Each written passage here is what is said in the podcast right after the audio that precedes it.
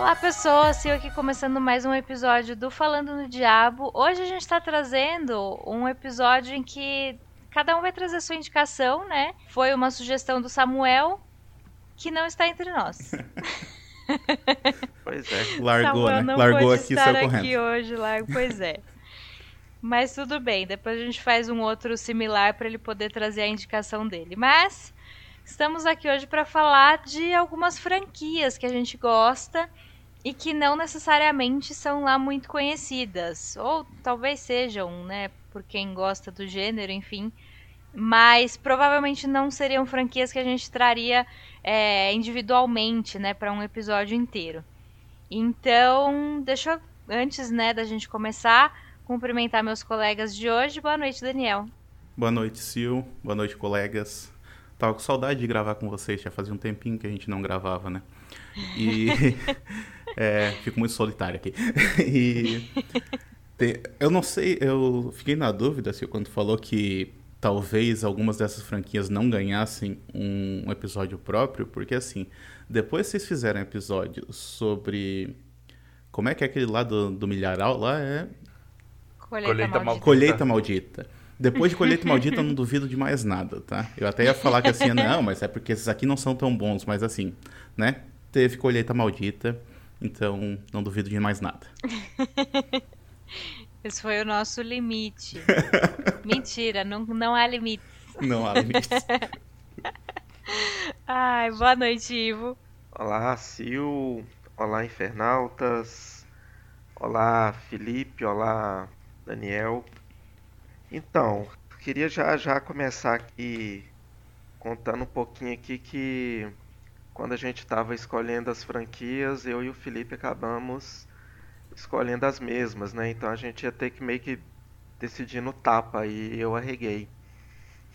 Vou deixar pro Felipe contar como seria a disputa pra gente ficar com a, com a franquia. Por favor. Bom, vamos lá. Primeiro, realmente, assim, o, o- o- a, a disputa seria muito acirrada, né? Mas aí quando eu falei, Ivo, vamos pra disputa, aí o Ivo, não, não sei o que, não. aí, né, pulou fora.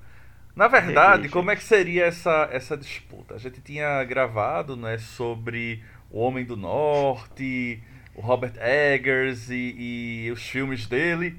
E aí ficamos com aquela cena final, né, uma das cenas finais lá do, do, do Homem do Norte, que é dos protagonistas duelando dentro de um vulcão com a própria vida pelados. E eu fiz, Ivo, se a gente vai disputar essa franquia, que seja no nível lá do Homem do Norte. Aí o Ivo arregou e disse: Não, não, quero não, quero não, quero não. Pode ficar, pode ficar. outra, Eu não escolho tem outra, escolho outra. Eu disse assim: Eu Ivo, nós temos, nós temos que resolver como homens de verdade resolvem, que é lutando pelados no vulcão. Como homens do norte. Como Homens homens do do, Norte. norte. Ai, ficaram devendo pra gente, né? O Ivo é que não, não quis. Cada um ia ter direito a uma arma, eu já estava pensando qual seria a minha. Aí, olha só. Mas, Ouvinte, se isso acontecer, a gente faz em vídeo. mas não Não se seria preocupe. arma de fogo, tem que ser assim, arma branca, uma espada, um. um Claro. Né, um, Muito mais estilo. claro, muito Machado, mais um... machado, né, uma coisa assim. Ou então pode ser na, na dentada, né, assim, na... Ai, meu Deus, só piora. Não é pra ser bárbaro o negócio? Não é pra ser bárbaro? Vamos ser bárbaro. São ideias, né, gente? São ideias. então vamos começar. É, eu tô bem curiosa pra, pra ouvir o que, que vocês vão falar da franquia de que cada um trouxe, né? E mas vamos começar então pelo Daniel, vai lá. Ah, tá, beleza. Eu também tô curioso pra saber se, se vocês conhecem essa franquia aqui. É, eu trouxe, até porque assim, né? é, tenho que admitir que talvez não seja lá muito boa, mas acho que tem o seu valor. Eu trouxe a franquia Terror no Pântano, ou Hatchet, né? Como é mais conhecida. Ela é uma franquia que foi criada pelo cineasta Adam Green, e ela tem um total de quatro filmes, pelo menos até esse momento, quatro filmes, que foram lançados aí entre 2006 e 2017. É, três desses filmes foram escritos e dirigidos pelo Adam Green. Só o Hatchet 3, né, o Terror no Pântano 3, é que foi dirigido por outra pessoa, que eu descobri hoje, que foi dirigido pelo B.J. McDonnell, que foi o que fez aquele filme do Foo Fighters recentemente, o Estúdio 666. Ah, sim. É. E, e assim, para quem não conhece, o Hatchet, ele é um slasher assim na sua essência, sabe? Tipo, ele tem bastante humor, ele tem bastante violência e ele copia descaradamente o Sexta-feira 13, tipo, descaradamente. Inclusive na figura do seu vilão, que é o Victor Crowley, né? Até porque o Victor Crowley ele foi interpretado pelo Kane Hodder, né? Que interpretou o Jason em alguns filmes da franquia Sexta-feira 13, inclusive no clássico lá, o Jason X. É... Uma coisa que eu acho legal a respeito desse filme, dessa franquia de uma maneira geral, né? É que ela se passa em Nova Orleans, né? em New Orleans, que é uma cidade que eu quero muito conhecer porque ela tem uma arquitetura que é muito bonita e muito característica, assim. E o carnaval de lá também é bem famoso. Inclusive, o, o filme, ele, o primeiro filme, né, ele começa no carnaval, ele mostra os personagens nesse carnaval, até que eles vão parar lá no meio dos pântanos da região, né? É porque alguém tem a brilhante ideia de fazer um passeio temático pelos pântanos, uh, pelo pântano que supostamente é assombrado por essa figura do Victor Crowley. E é e assim, é, esse cara, nessa figura, ele tem, é um vilão assim que tem feições meio deformadas, assim como o Jason, né?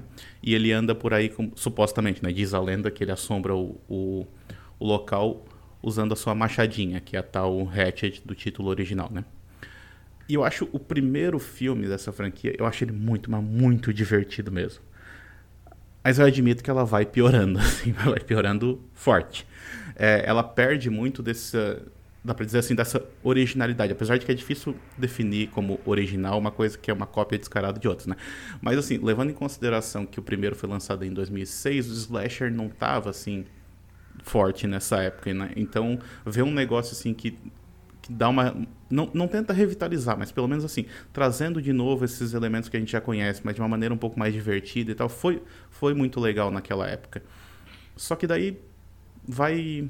À medida que a, a franquia vai avançando, tipo, se torna meio que uma repetição, sabe? Então essa, esse sentimento de originalidade ele se perde completamente nos, nos filmes seguintes, que daí eles só ficam naquela repetição de personagens indo pro pântano para morrer um a um, assim, cada vez mais personagens também. No, uma coisa interessante é que no segundo filme tem uma mudança no elenco. Saiu a, a atriz Tamara Feldman e entra a Danielle Harris, que e ela entra para interpretar o mesmo papel, tipo, que é um negócio bem estranho, principalmente se você resolve fazer uma maratona de todos os filmes, que daí tu tem a mesma personagem sendo interpretado por uma atriz diferente.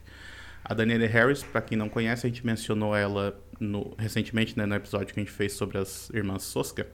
Ela tá no See No Evil 2, né, no aquele filme lá que se passa no necrotério.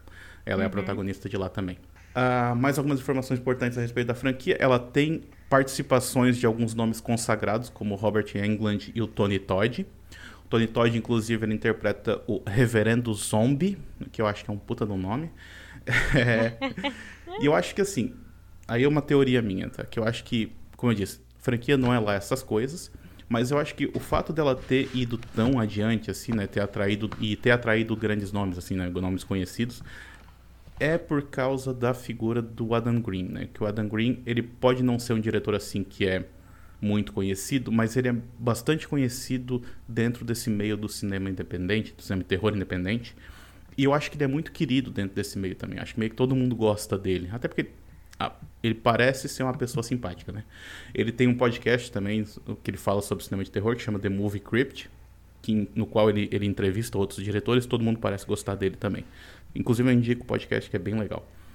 E se alguém ficar curioso assim, para conhecer, além da franquia, né, se gostar da franquia quiser conhecer um pouco mais do trabalho do Adam Green, daí eu indico também um outro filme dele que eu acho bem divertido, se chama Nas Profundezas do Solo, ou Digging Up the Marrow, que é um falso documentário no qual ele aparece tipo, interpretando ele mesmo. E é bem divertido. E ele conta que a ideia para esse falso documentário surgiu quando ele recebeu uma carta de um fã que dizia para ele que o Victor Crowley tinha existido de verdade. Tipo assim, um personagem que ele criou, tá ligado? O maluco mandou a carta pra ele e falou: Não, mas isso aí existiu, eu lembro. Se quiser, eu te mostro a prova. Ele falou que ele largou a carta de lado assim, que falou: Não, não vou ficar dando palco pra maluco, né? mas ele ficou com essa ideia na cabeça e aí ele fez o, o Digging the Marrow, né? Nas profundezas do solo, com base nisso, assim, tem uma certa relação. Então, vão atrás que eu acho que vale a pena. Assim, como eu disse, não é, assim, a coisa, melhor coisa do mundo, mas eu acho também que não é essa a proposta aqui hoje, né? Não, a gente gosta muito de falar de porcaria. É, ela é uma franquia que, assim, ela é, teoricamente ela é obscura, mas assim, eu vejo nas comunidades, né, no o nome Victor Crowley, ele é bem falado, assim, ele é um personagem que ele foi marcante, assim. Eu gosto também do, do primeiro filme que eu vi, acho ele legal, acho ele bem com né, tudo que o Daniel disse, eu concordo. E, e ela é, é, é uma franquia que faz sucesso, pessoal busca, se interessa, vale a pena. Quem não viu, vale a pena buscar sim. Eu confesso que sou uma pessoa que, além de estar em dívida com essa franquia, eu sempre confundo por alguns segundos assim com Pânico na Floresta. Quando alguém fala terror no pântano, ah, eu sim. fico dá aquele lag né? Que tipo, não, peraí, qual que é essa, sabe? Eu nem sei se tem a ver uma com a outra, porque Hatchet de, ver, de verdade eu não, não assisti, mas fiquei com vontade. Eu acho que eu assisti o primeiro, provavelmente quando foi lançado. Eu não tenho uma lembrança das sequências, mas eu, eu tenho assim uma vaga lembrança da, do original. Agora, na verdade, quando eu escuto o título hoje, eu associo muito com. Como é o nome daquele. daquela franquia do jacaré gigante que depois brigou com a Anaconda. É... Nossa, é verdade. Terror no Pânico no Lago? Pânico, Pânico no Lago. lago. Pânico, é. pronto, eu associo, assim, eu confundo, eu paro, peraí, é qual? É o, Acho é, que é por isso que as pessoas não conhecem. É o do Vitor. É, o do Vitor, não, é o do, é do Crocodilo, eu, eu, fico sempre nessa, nessa dúvida. Nossa, o Crocodilo lutou com a Anaconda. Lutou, é. lutou, lutou. Meu Deus do céu. Meu Agora Deus. eu já me arrependi da minha escolha. Eu tinha que ter escolhido isso aí, então. Bem, a gente faz outro depois. A gente falou um pouco desses filmes do crocodilo no, no nosso episódio sobre. Era animais gigantes, gente? Qual que era? Acho que era, né? De animais gigantes que a gente falou do, do fundo do mar. Falamos uhum. de terror no pântano, falamos de aranhas gigantes, eu já nem lembro mais, mas foi um episódio muito divertido de fazer. E a gente passou brevemente por esse aí. Quem é que mas ganha eu não a briga? cheguei a assistir. Ah, eu acho. Eu, eu assisti, minha gente. Assisti o, o embate. é, mas. Eu acho que é o crocodilo. Hum.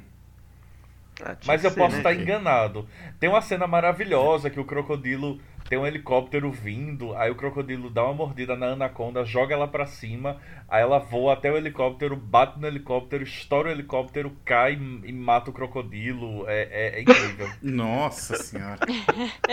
Desculpa. Por que, que eu não escolhi isso, gente? Não, e assim, e aí vocês vão perguntar, Felipe, você acompanha as duas franquias, a do Crocodilo e a da Anaconda? Não. Mas um belo dia eu liguei a TV e tinha acabado de começar o Crocodilo versus Anaconda.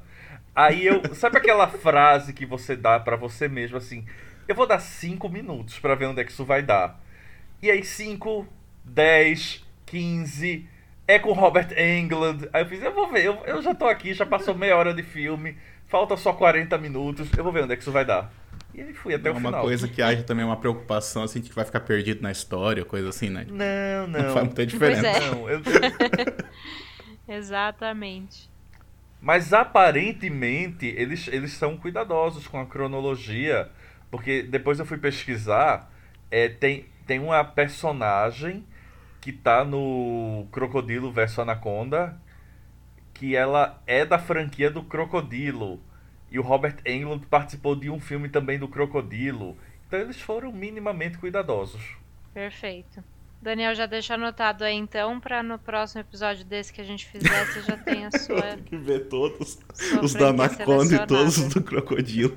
para poder falar sobre, sobre esse encontro. Por favor. Olha, eu achei, eu achei melhor do que o encontro da Sadako com a Kayako. Aí. aquilo lá é ruim. Aquilo lá é ruim. Gente, tem na Netflix.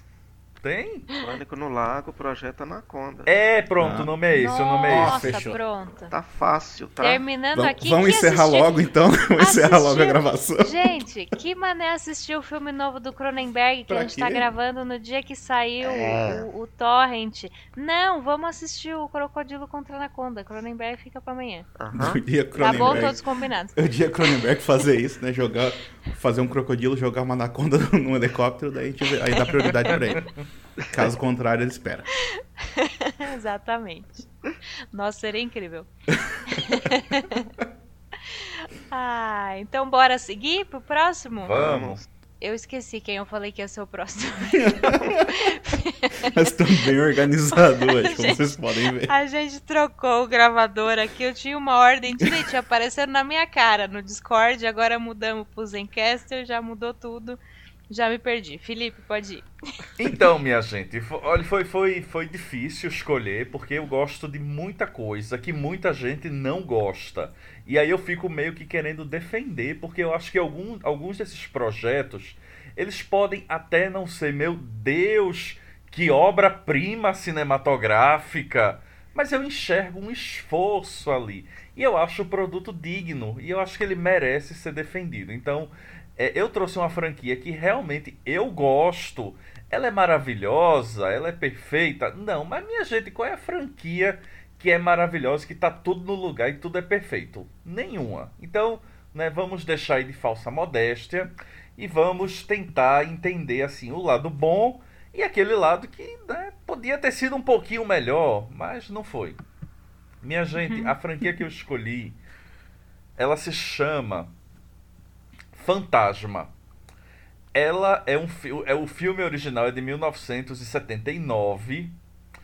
É, e ele é um filme que eu assisti quando era moleque, provavelmente do Corujão, e que eu gostei muito dele. E anos depois eu fui rever e não aconteceu aquilo que geralmente acontece quando, quando tem uma situação parecida com essa, que é de você ir assistir anos depois e dizer, meu Deus, que bomba.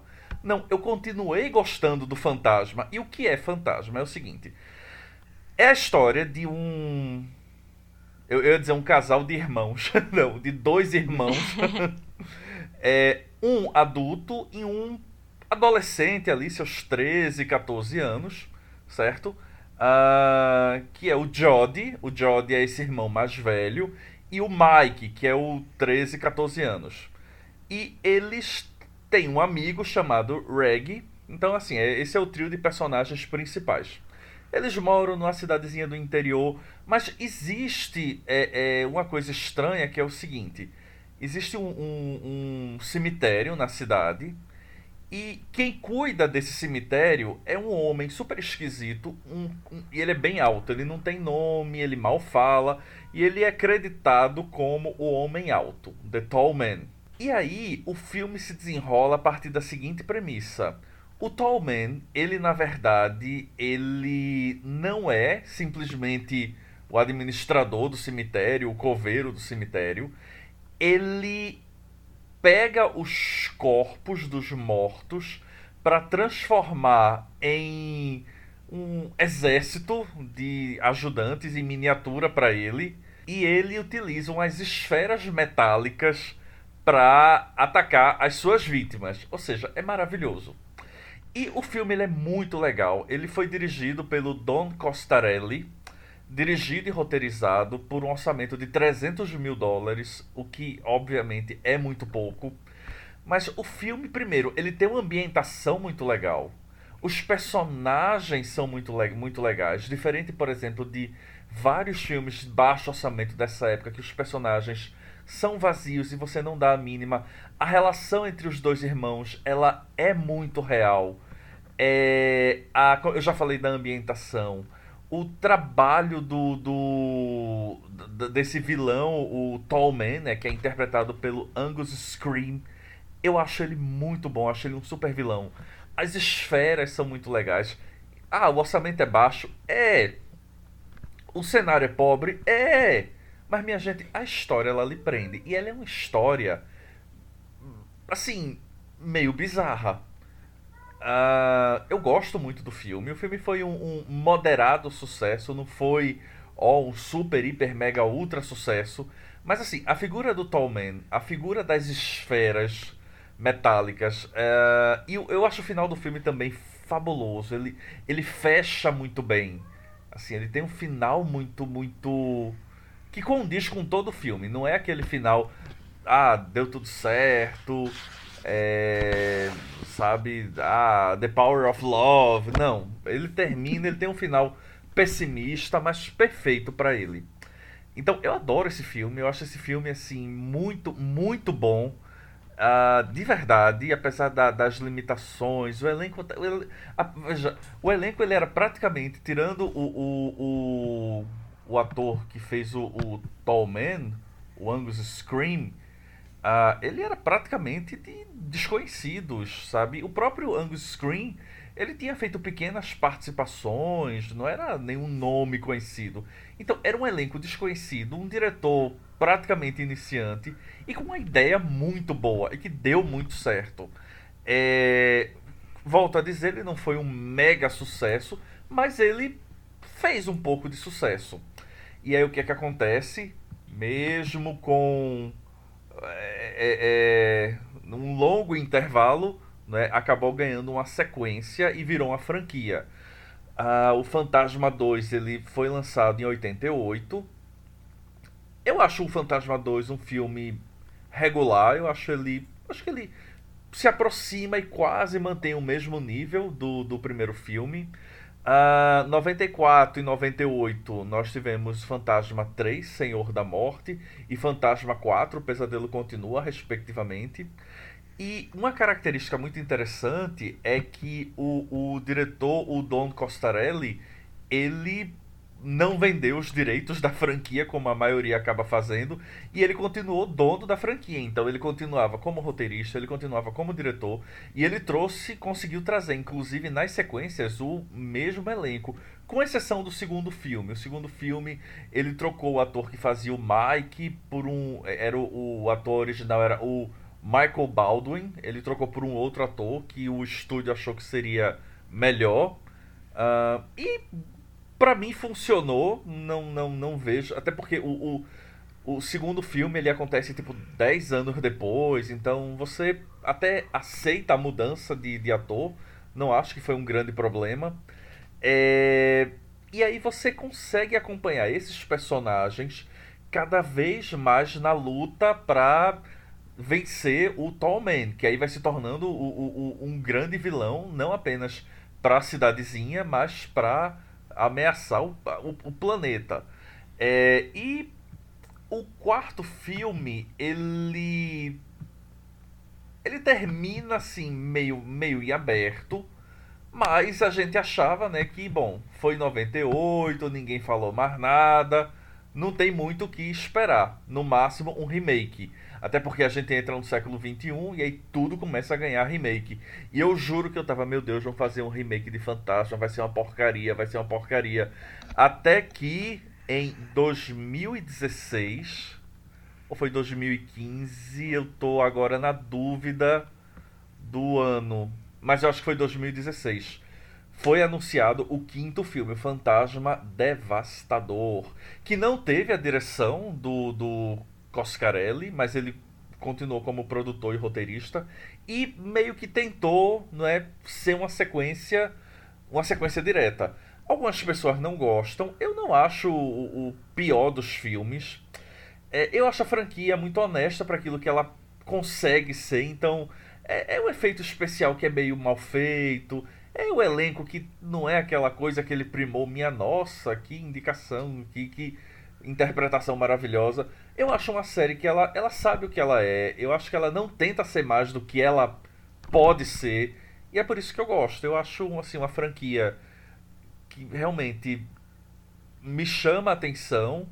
E eu tenho realmente muito carinho por ela, assim, muito carinho até pelo, pelo por ser sempre o mesmo elenco, a mesma equipe. Eu, eu acho um filme, uma franquia bastante interessante. Então é a minha escolha é, é, é, o fantasma, o vilão, o Tallman, eu acho maravilhoso. E apesar de algumas eventuais falhas que acontecem, mas eu acho uma franquia muito honesta com ela mesma e com o público. Ela não tenta ser mais do que ela é e por isso eu acho que ela funciona muito bem. É engraçado, curioso que o ator, assim, o, o Angus Green, ele já era velho em 79. Pois é! Quando ele, anunciaram, ele... quando anunciaram o Fantasma 5 que eu fiz, ele já, já, já morreu há muito tempo, né? Ele está vivo. Ele morreu em 2016, né? Tô, tô dando uma olhada aqui. Ele morreu depois de filmar o Fantasma. Isso. O Fantasma 5. E ele já era e, velho.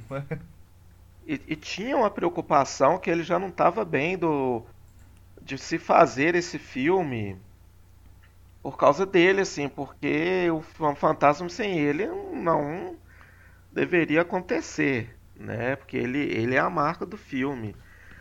E né, ele, ele acabou morrendo ali em janeiro de 2016. Acho que foi pouco, pouquíssimo tempo depois de gravar o filme. Assim, eu, não, eu, eu não vi esse último filme.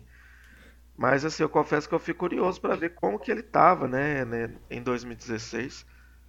Justamente porque eu, eu, já achava ele velho em 79, imagina. O cara tinha o quê? Cento e quantos anos? É, uma, uma, curiosidade é que assim, o, o Fantasma ele não deveria ser uma franquia. Assim, o Angus ele morreu com 89 anos, não é?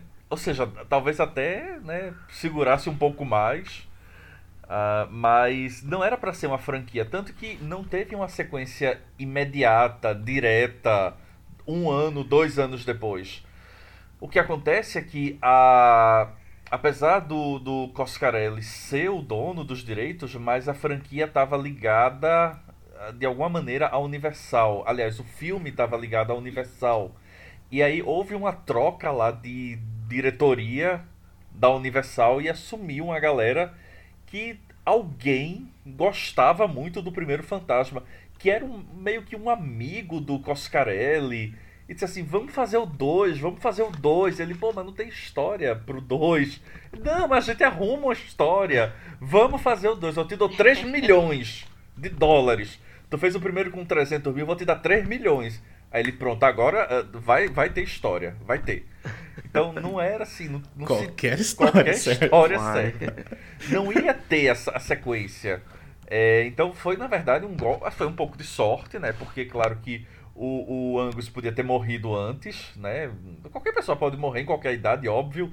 Mas é, à medida que os anos vão passando, né, essa probabilidade aumenta. E foi assim, ele é o, o, a, a, cara da série, assim, ele se tornou a, a cara da franquia. É, e ele é uma figura assim muito. Ele é altão, ele tem uma voz bem, bem impostada, ele tá sempre de terno.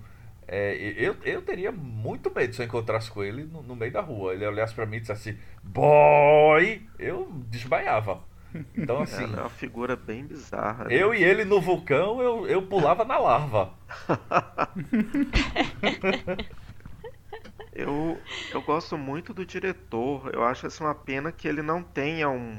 Né, contando assim do, do trabalho dele, eu acho que são poucos filmes. Eu gosto muito do Boba Hotep, que é com Bruce Campbell. Eu gosto, o último, acho que o filme mais recente dele é o John Dies at the End, que eu achei bem legal. Isso.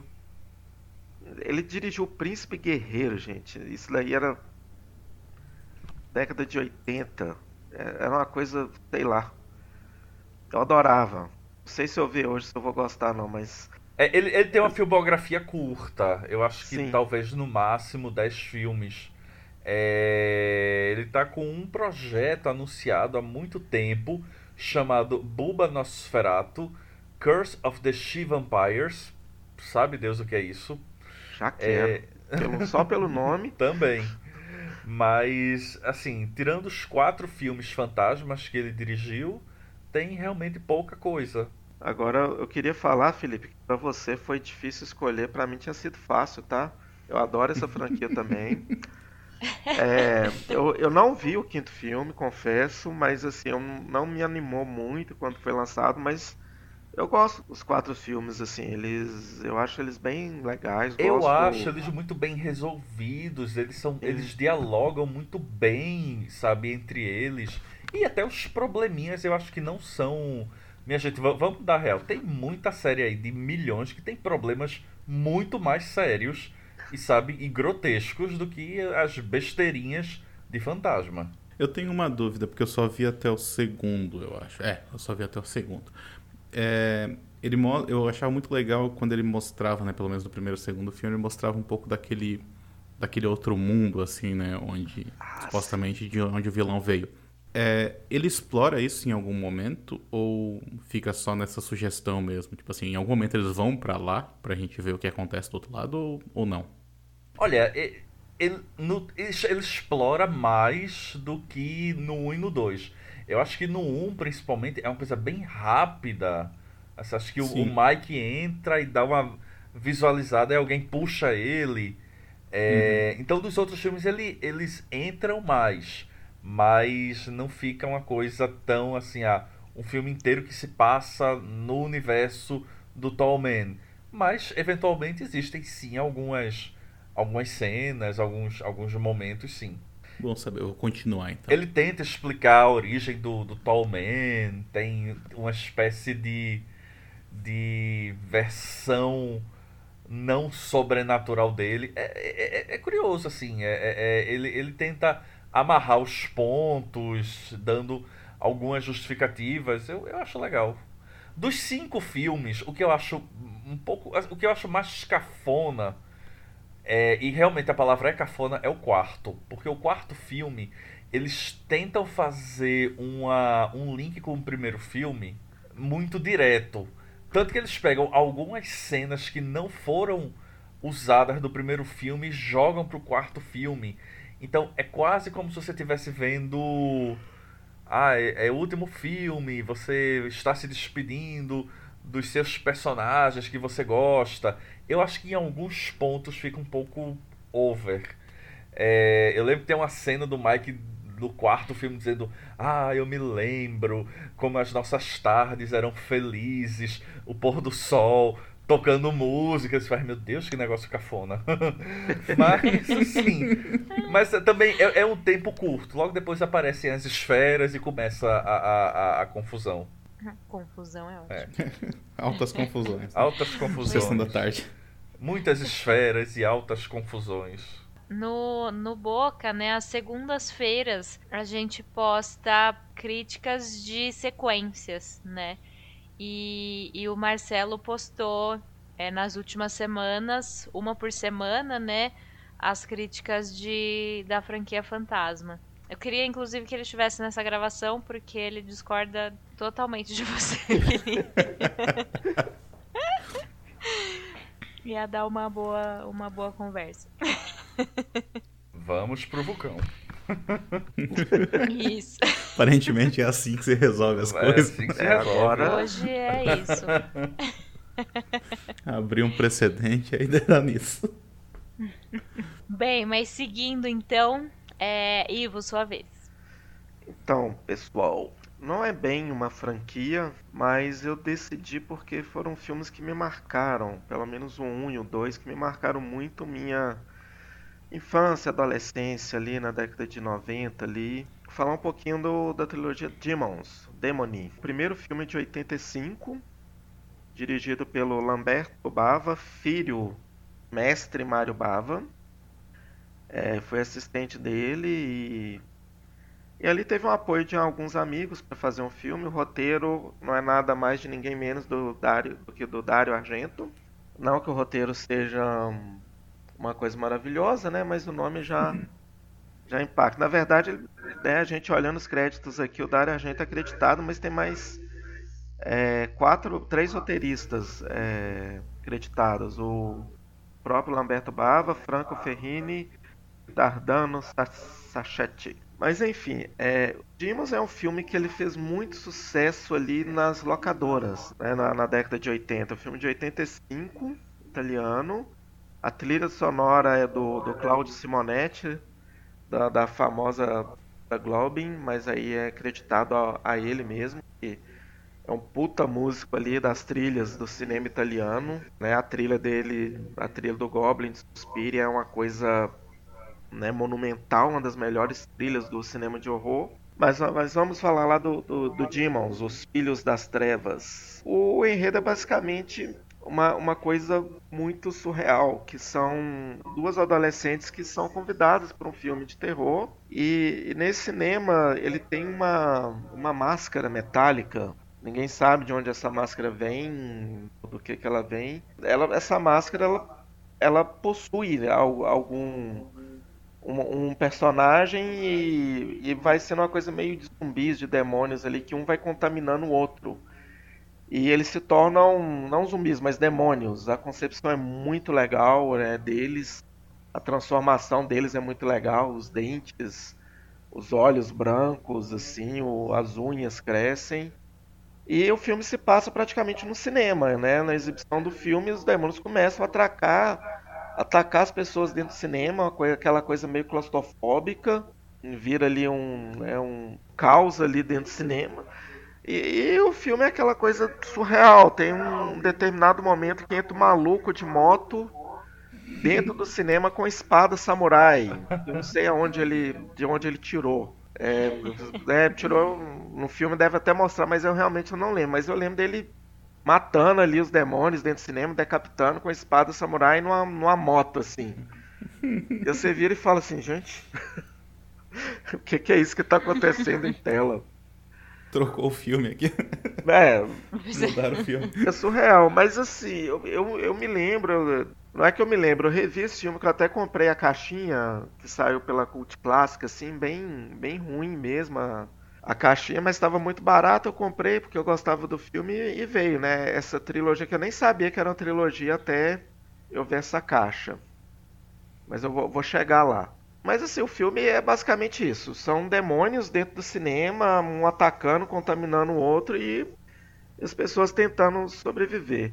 Uma curiosidade nesse filme é que no elenco tem o Michele Soave, que é um puta diretor italiano de um, de um dos filmes assim slashers que eu mais adoro, de aula slash que eu mais adoro, que é o, o Pássaro Sangrento. Também dirigiu a Catedral, dirigiu o, o Della Morte Della More, que eu amo. E ele, curiosamente, tá, tá no elenco. Então a gente percebe que é um filme feito ali entre, entre amigos. Filme pequenininho, 84 minutos, é bem legal.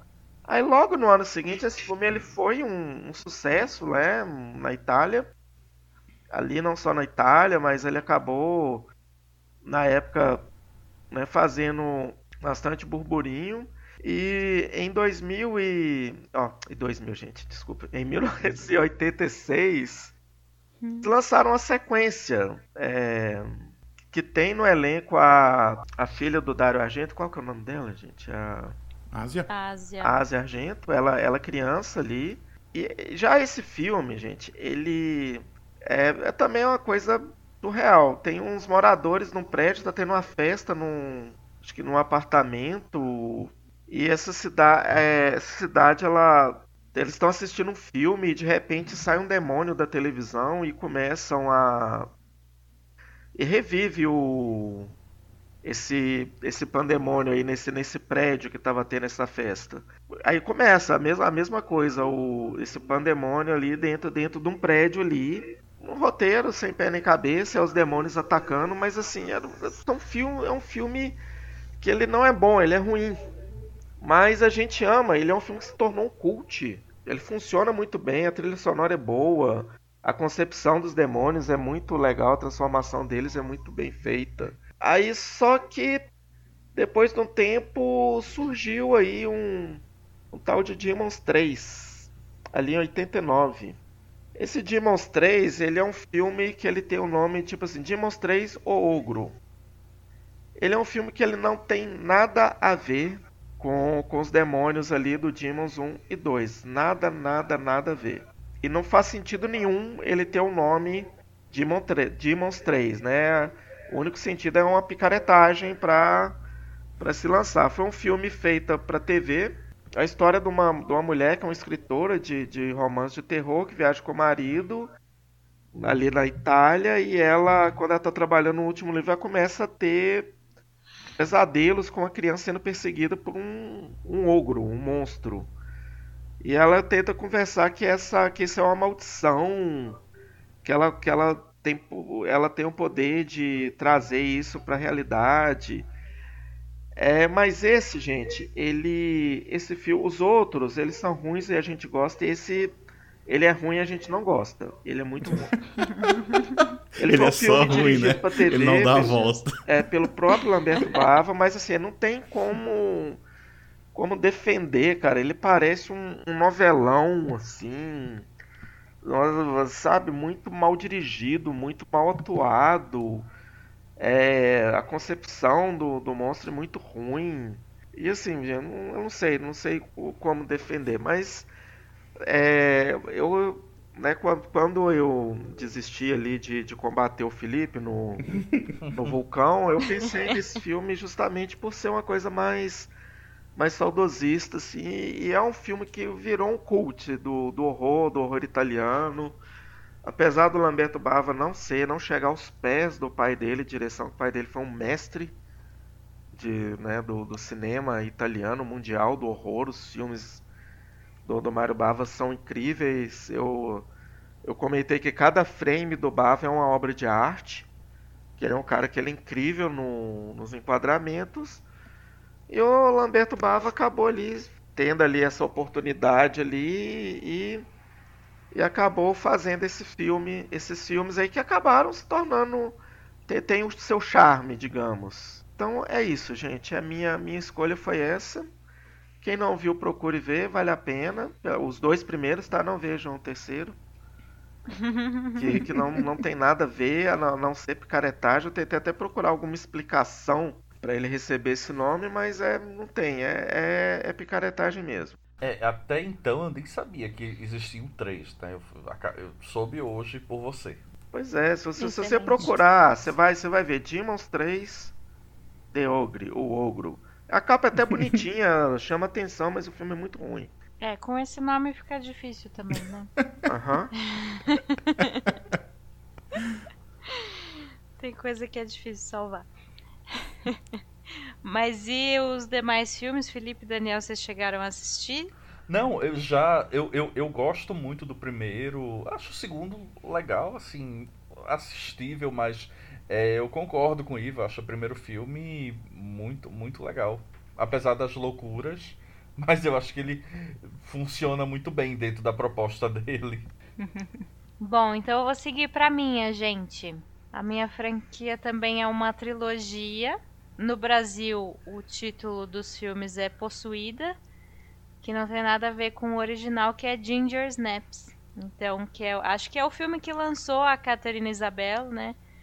A gente falou dela também no, no episódio das Irmãs Sosca. Ela fez o, o, o Sino Evil 2 também, junto com a Danielle Harris. E fez o American Mary, né? Mas antes disso, lá em 2000, ela fez o primeiro Possuída, então, junto com a Emily Perkins, que é, ela foi, ela fez o It original, a minissérie, né? Ela foi a. Qual que é o nome da. A Beverly? Da, a Beverly, uhum. quando era criança. Bom, Possuída então é uma trilogia, né? O primeiro filme saiu no ano 2000 foi dirigido pelo John Fawcett, que também escreveu o roteiro junto com a Karen Walton. Aí, em seguida, em 2004, já saíram os dois filmes seguintes: é, Possuídas 2, Força Incontrolável, e o Possuída 3, O Início. Os dois foram filmados seguidos é, em 2003 e lançados os dois em 2004. É, o primeiro filme nem fez uma bilheteria boa, mas depois ele acabou sendo um super sucesso assim em locadoras e vendeu muito DVD. E aí resolveram fazer essas duas continuações. Os três são produções canadenses, né? E é interessante que desde o primeiro filme ele tem, ele, a franquia tem um tom assim de tem temas recorrentes, né? Porque as duas personagens principais são a Ginger, que dá nome ao filme, e a Bridget, que são duas irmãs É, no primeiro filme, elas têm lá seus 15 anos e elas são duas adolescentes assim deslocadas, né? E fascinadas pela morte. Elas têm um pacto suicida que, quando elas fizessem 16 anos, elas morreriam juntas, né? Mas então, os três filmes trazem muito dessa da sororidade, do companheirismo das duas, né? Porque elas têm uma outra, assim, né? Tipo, elas têm família e tal, mas acho que o, o mais importante, assim, pra vida uma da outra é, é a irmã. E aí, então, cada filme foi dirigido e escrito por pessoas diferentes, mas todas estavam envolvidas é, nos, nos anteriores, né? Então, o primeiro foi dirigido pelo John Fawcett, que acabou virando o produtor executivo depois dos, dos, dos dois seguintes. O segundo foi dirigido pelo Brett Sullivan, que foi editor do primeiro filme, com o roteiro da Megan Martin. E o terceiro foi dirigido pelo Grant Harvey, que foi diretor de segunda unidade do segundo filme. E o roteiro foi do Stephen Massicott e da Christina Ray. Então, do que se trata a franquia, né? É um filme de, é uma franquia sobre lobisomens, mas é, a, a, diferença aqui é que, na verdade, é uma lobismulher, né? Quem vai se transformar é a Ginger. Então, o principal tema abordado aqui, como eu disse, as, du as duas irmãs são adolescentes, né? Então, a, a metáfora do primeiro filme é muito óbvia, assim. É óbvio que é um filme sobre pu puberdade. Né? E até o filme foi criticado um pouco por essa obviedade, mas eu não acho que tenha nada errado na, na forma como foi feito, né? Eu achei que foi muito bem abordado, inclusive. Mas então, no bairro onde as duas moram, começa a, aparecer vários cachorros mortos, assim, de formas horríveis, né? Tipo, dilacerados, cortados ao meio e tal. É, e ninguém sabe ainda o que é. é. E as duas têm uma. Elas sofrem bullying na escola, né? Principalmente a Bridget, que é a irmã mais nova. E, mas elas têm, têm uma menina em específico que é a mais insuportável assim, com elas. E elas resolvem que vão pregar uma peça na menina. Vão sequestrar o cachorro dela para ela achar que ele também foi mais uma vítima, né? Desse serial killer de cachorros que está assombrando a cidade. Quando elas vão fazer isso, isso é, o, o plano será executado é, numa noite específica e nesse mesmo dia a, a Ginger tem a primeira menstruação dela. E o tal do lobisomem que estava rondando a cidade, matando os cachorros, ataca a Ginger então e ela é mordida, né? E ela então é que vai acabar se transformando nesse lobisomem. O, o filme tem algumas diferenças, né? Tipo, não, não, tem, não são balas de prata que vão matar o, os lobisomens, por exemplo. Tipo, eles podem morrer atropelados, eles podem morrer a facadas. O que, o que rolar tá valendo. E a transformação também não é só na, na lua cheia que essa pessoa vai virar um lobisomem, não, ela é definitiva. É assim como, como a puberdade, então, tá chegando e chegou e, e é isso que vai ficar. Tem essa transformação que não é como, como aquela que aparece no, um lobisomem americano em Londres, né, que é sempre referência na, em transformações de pessoas em, em lobisomem. É algo muito mais simples, mas o rosto da Ginger assim vai mudando aos poucos, né? Primeiro os dentes dela, os caninos que crescem, depois os olhos mudam de cor, vai indo aos poucos conforme o filme vai passando, né? Mas eu achei bem bem bonito assim.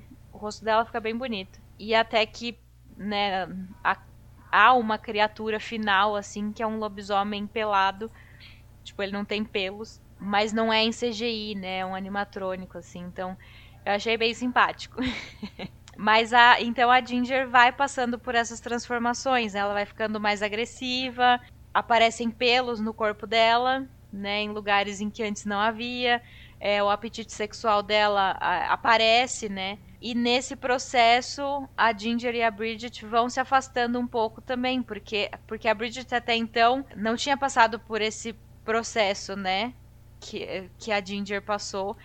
Então elas acabam, tipo, entrando em momentos diferentes da vida, né? Se a gente for levar em consideração essa questão da, da adolescência mesmo. E eu acho que isso é abordado de um jeito muito legal, né? Por mais que haja esse afastamento e tal, mas a Bridget continua lá pela Ginger tentando ajudar. Ela inclusive se contamina, né, pra, pra mostrar pra Ginger que, que ela tá lá pra ela, sabe? Que ela tá a sério querendo fazer alguma coisa. Que mais? Ai, tem uma cena muito legal porque as duas sem querer matam uma colega da escola, né? E, na verdade, a Ginger, sem querer, mata essa colega da escola e as duas vão esconder o corpo. E aí a Bridget tá lá mal preocupada, né? A Ginger já tá toda foda-se, porque ela já tá no processo de transformação, tipo, ela, a personalidade dela muda bastante, né?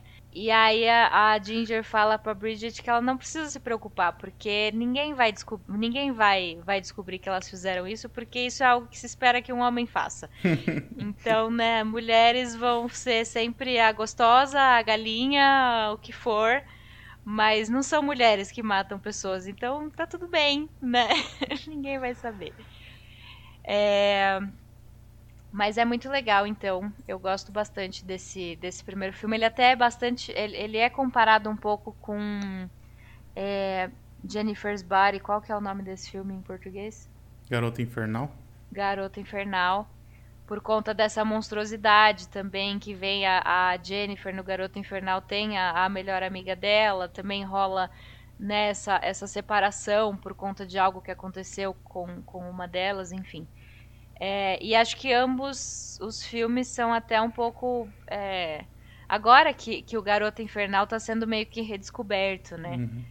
E o Ginger Snaps, acho que ainda nem tanto, mas, mas poderia seguir uma linha parecida, assim. Mas então, em 2004, primeiro a gente teve o Possuídas 2, Força Incontrolável, que é uma sequência direta do original. Ele se passa pou, pouquíssimo tempo depois né, do original, quando a, a Bridget está tentando, como eu disse, né, ela se contamina no primeiro filme e ela está tentando se livrar dessa, dessa contaminação ou pelo menos retardar essa transformação pela qual ela também vai passar. Para isso, né, no primeiro filme existe uma um, um, líquido roxo injetável que é feito de uma flor e aí a Bridget passa a se injetar com esse líquido então, né, para tentar. E ela vai marcando num caderninho, tipo, ela se injeta, ela se corta e aí ela marca no caderninho quanto tempo ela demorou para cicatrizar é, para ver se está sendo mais rápido, né? Quanto mais rápida a cicatrização, mais avançada está a transformação. Então isso é uma coisa que é abordada também, que é o, o uso de drogas, né? É, a Bridget acaba internada numa clínica. A Ginger tem uma participação muito menor nesse filme, né? Ela, apare ela aparece só em alguns momentos. E é, e a Bridget acaba conhecendo uma outra menina mais nova na clínica onde ela está internada, que é a. Ela chama de espírito, né? A Ghost. Que é a Tatiana Maslany do Orphan Black, bem jovenzinha. E aí ela acaba se tornando uma figura de irmã pra Bridget, né? Que agora fica sendo a mais velha na relação. É, essa menina é um inferno, ela tá na clínica porque a avó dela tá internada lá, a avó que é, sofreu queimaduras muito graves, assim, e tá, tipo, toda enfaixada, assim, tá uma doideira. Acho que, e, e até no começo do filme se fala, a, a, a pessoa que, que cuida lá da clínica fala que a menina vai ficar lá até que é, encontrem alguma adoção para ela, né? Porque, porque a avó não vai mais ter condições de cuidar dela, eram só as duas. E essa menina Tipo, ela passeia pelos. É, pelos dutos, né, nas paredes da, da clínica, ouve conversa dos outros. É, enfim, ela, ela é chata. Né? enfim, ela é chata.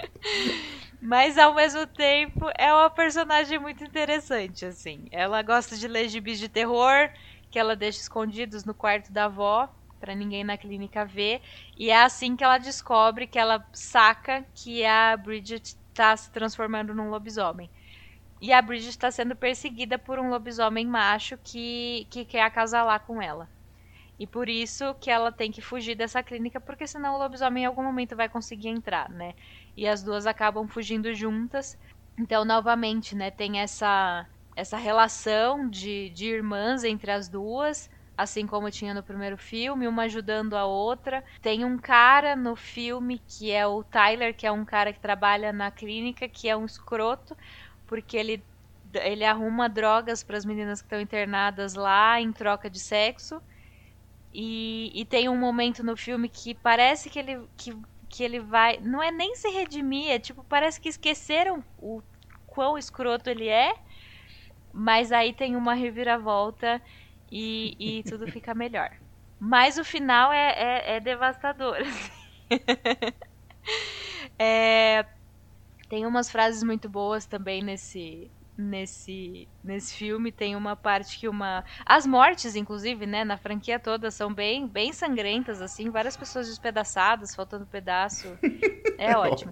É. Mas. Mas uma. A gente gosta. Eu não vou negar. Mas tem uma, uma menina na clínica que morre, que é atacada, né? E, e morre. E a, a espírito coloca as moedas, né, pro barqueiro nos olhos dela. E ela fala: Sinto muito por você ser uma vadia. Tá? Porque a menina, ela era uma insuportável mesmo. é, tem uma parte também que a Bridget precisa lutar, né? Ela precisa enfrentar alguma coisa. E, e, assim, no final do primeiro filme, a Bridget é tipo, né? Ela luta, ela, ela, é, ela sempre foi a mais tímida, a mais fechada a que mais sofria bullying e era defendida pela Ginger. E no final do primeiro filme ela vira outra pessoa, assim, né? Ela faz o que tem que ser feito, digamos. E, e nesse, então, novamente ela precisa lutar em um momento. E a Ginger diz pra ela: Não é assim que eu me lembro dos, dos primeiros 15 anos da sua vida. E a Bridget fala: É assim que eu lembro dos 15 últimos minutos da sua. e, e, tipo, são, são frases muito boas, assim. Eu acho que, que a transformação da Bridget nesse filme é muito diferente da, da Ginger no primeiro. Porque a Ginger, tipo, aí ela vira essa pessoa super empoderada. Não gosto mais dessa palavra, mas. É, né, ela vira popular na escola, dona de si, assim. E, e pra Bridget é, é o inferno na Terra, né? Porque ela tá, passa o filme brigando com isso. E a maquiagem aqui também é bem diferente, do mesmo jeito que a, a eu disse que a, a Ginger tava, é, passou por um processo que ela tava bonita, né, no primeiro filme.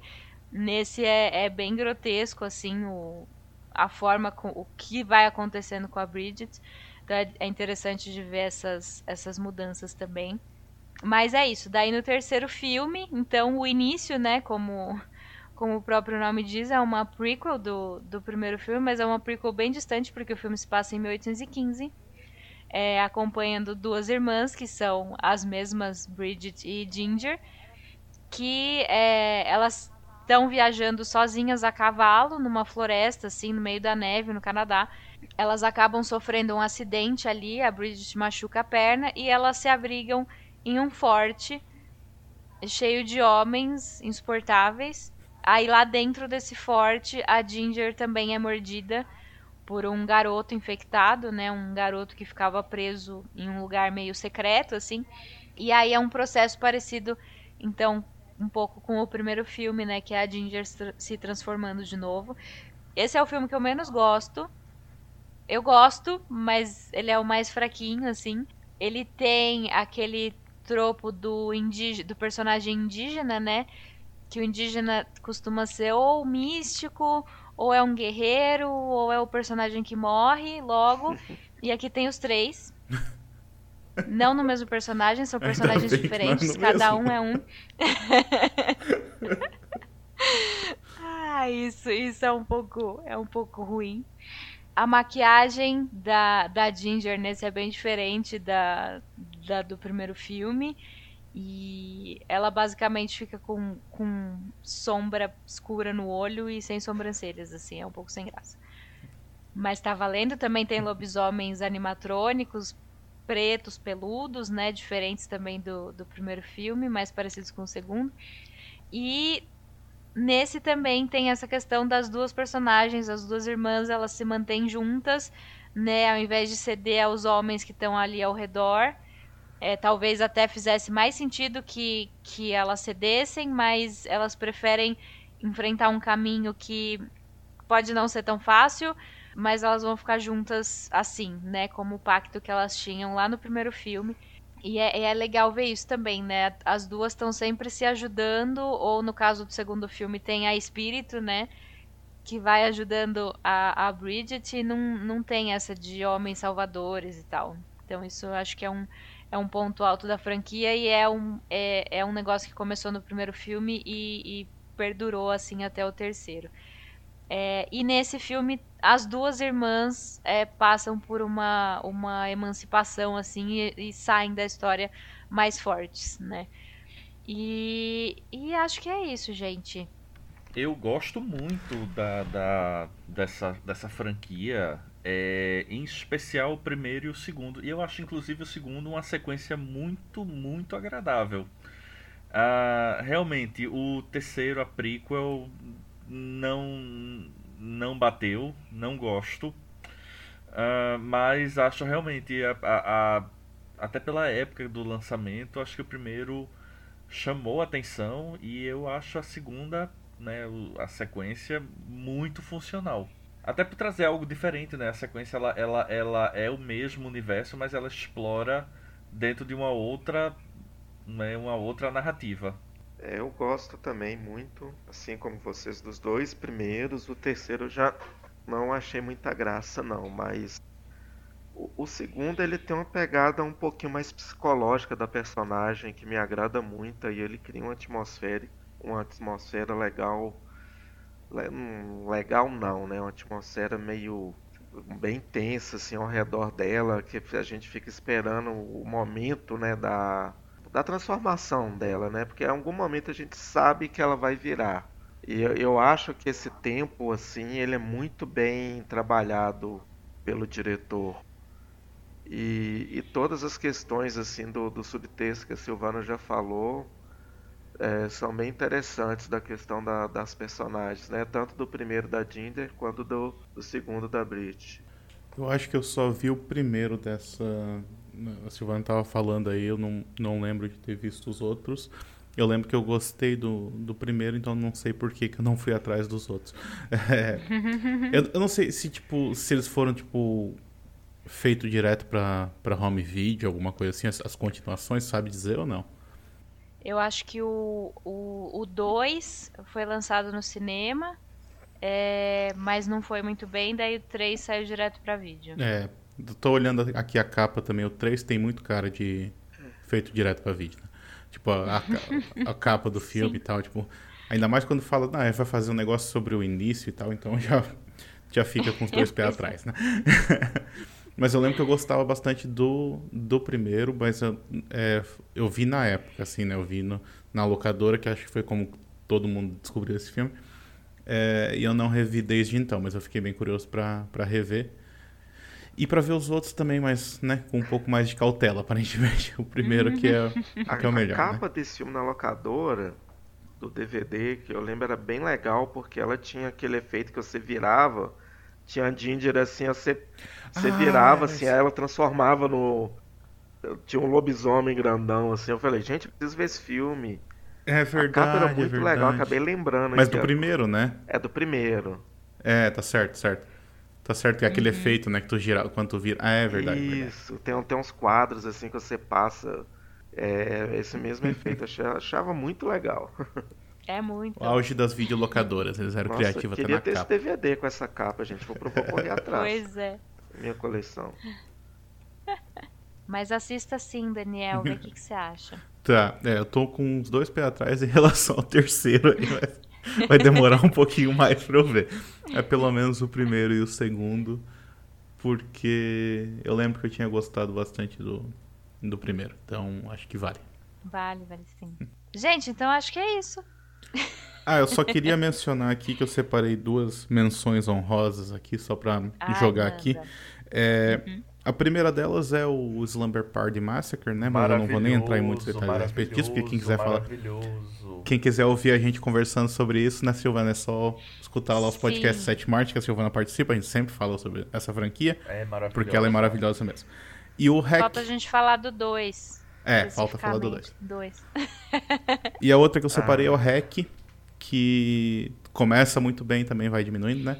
Assim como hum. todas, aparentemente.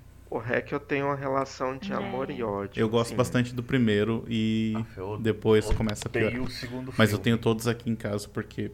Eu adoro o primeiro. Mas fica eu aí a menção assim, também, né? Todo jornalista tem que ver o REC, o primeiro filme. Ele é um filme imprescindível pro jornalismo. ah, eu porque... passo, eu passo pros meus alunos. Bota todo mundo pra pois ver. É. Ó, Aí, eu, viu? Ó, ó, a lista de filmes pros meus alunos. Todos os Homens do Presidente. É... Ai, qual é aquele outro? É... Ah, o do Oscar. É de 2000, 2000 e... Spotlight? Spotlight. E Hack. Felipe, eu queria ter um professor como você. Inclui aí o, a Montanha dos Sete Abutres também. Oh. Sim, sim. Do... É, é, também é bom, né? Tipo assim, o que não fazer. É. Tá ligado? Como, como ser jornalista. Vê, olha isso daqui e faz o oposto, porque esse cara só faz as coisas erradas. Ah, eu quero passar também uma menção honrosa.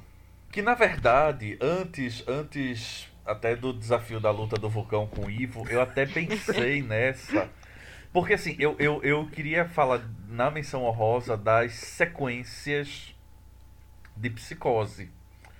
Psicose é o grande clássico do Alfred Hitchcock, já sabemos. Mas ele teve três sequências e uma é. uma, um piloto para uma possível série de TV antes do Bates Motel. E que as sequências são, são legais em seus níveis.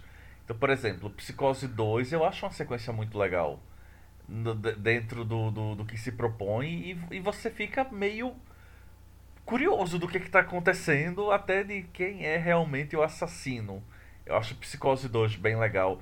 O Psicose 3 ele já é bem slash, assim, entrou no motel, morreu, sabe? entrou no motel, ficou nua, morreu. Assim, é, é, fato. E o Psicose 4 é o The Beginning, que algumas pessoas gostam. Tem como mérito a Olivia Hussey, que é sempre maravilhosa. Uh, mas para mim não não funciona. E, mas eu acho, eu acho bem interessante, porque expande bem a, a, a, mitologia do primeiro filme. E eu não acho essa coisa ofensiva. Claro, a gente não vai comparar, mas tem tanta coisa pior, minha gente. Se você pegar, por exemplo, é, é a sequência dos pássaros, aquilo sim é ofensivo. Mas eu acho Psicose 2, 3 e 4, de certa forma, até o, o, retrato da época que cada um meio que representa. Então acho que é, são, são, é também uma menção honrosa. Muito bem. Ivo, e você? Tá, também queria dar uma menção honrosa. É, é em homenagem ao Samuel, né, que ia trazer uma, uma franquia bem legal, mas é como ele não está aqui hoje, eu vou só citar a franquia que ele ia falar para deixar vocês com vontade, que é a do ataque dos tomates assassinos. É Attack of the Killer Tomatoes. Que é muito Queria bom. muito. Sim. Qual é, é então. o, o, qual é o filme dos tomates assassinos que tem um tomate felpudo que meio que fala? meio ah, que fala. Lembrar. Mas é, assim ele, que ele não, qual é, ele, fala pra nós, tá? Por ele não assim fala. o nome. Ele não fala, mas ele faz umas coisas meio Baby Yoda, sabe? Assim, meio. É, é, é. E ele é felpudo, ele foi feito em laboratório, aí ele é, é meio assim, felpudinho, e ele faz um. Eu acho que é Floopy, Fluffy, sei lá, uma Tem coisa um que assim. fuma. Ah, não sei se é. Só, só vai piorando ele. Eu acho que, eu acho que é, o, é o que tem o George Clooney, que é o 2. Meu Deus do céu. Gente, a gente vai ter que. A gente vai ter que fazer uma parte 2 desse, desse episódio, tá? Pro Samuel poder falar e a gente. Aí a gente vai identificar todos os tomates. E, e aí a gente. Vamos pegar as franquias mais bagaceiras que a gente tiver no nosso coração. Fechou? Então acho que é isso. Eu não tenho nenhuma menção honrosa, porque acho que vocês já arrasaram nas suas indicações. E Infernautas, então, que puderem e quiserem colaborar com a gente lá no Padrim, no PicPay, é, a gente agradece muito quem puder nos apoiar, né, para a gente continuar com esse projeto. Divulguem também, né, o nosso nosso podcast, os artigos do Boca, sigam a gente nas redes sociais. E a gente aguarda os comentários de vocês no post, nas redes sociais, por e-mail, por onde vocês preferirem. E é isso então. Obrigada, pessoal, e até a próxima. Tchau, tchau. Tchau, pessoal. Obrigado. Valeu, galera. Até a próxima.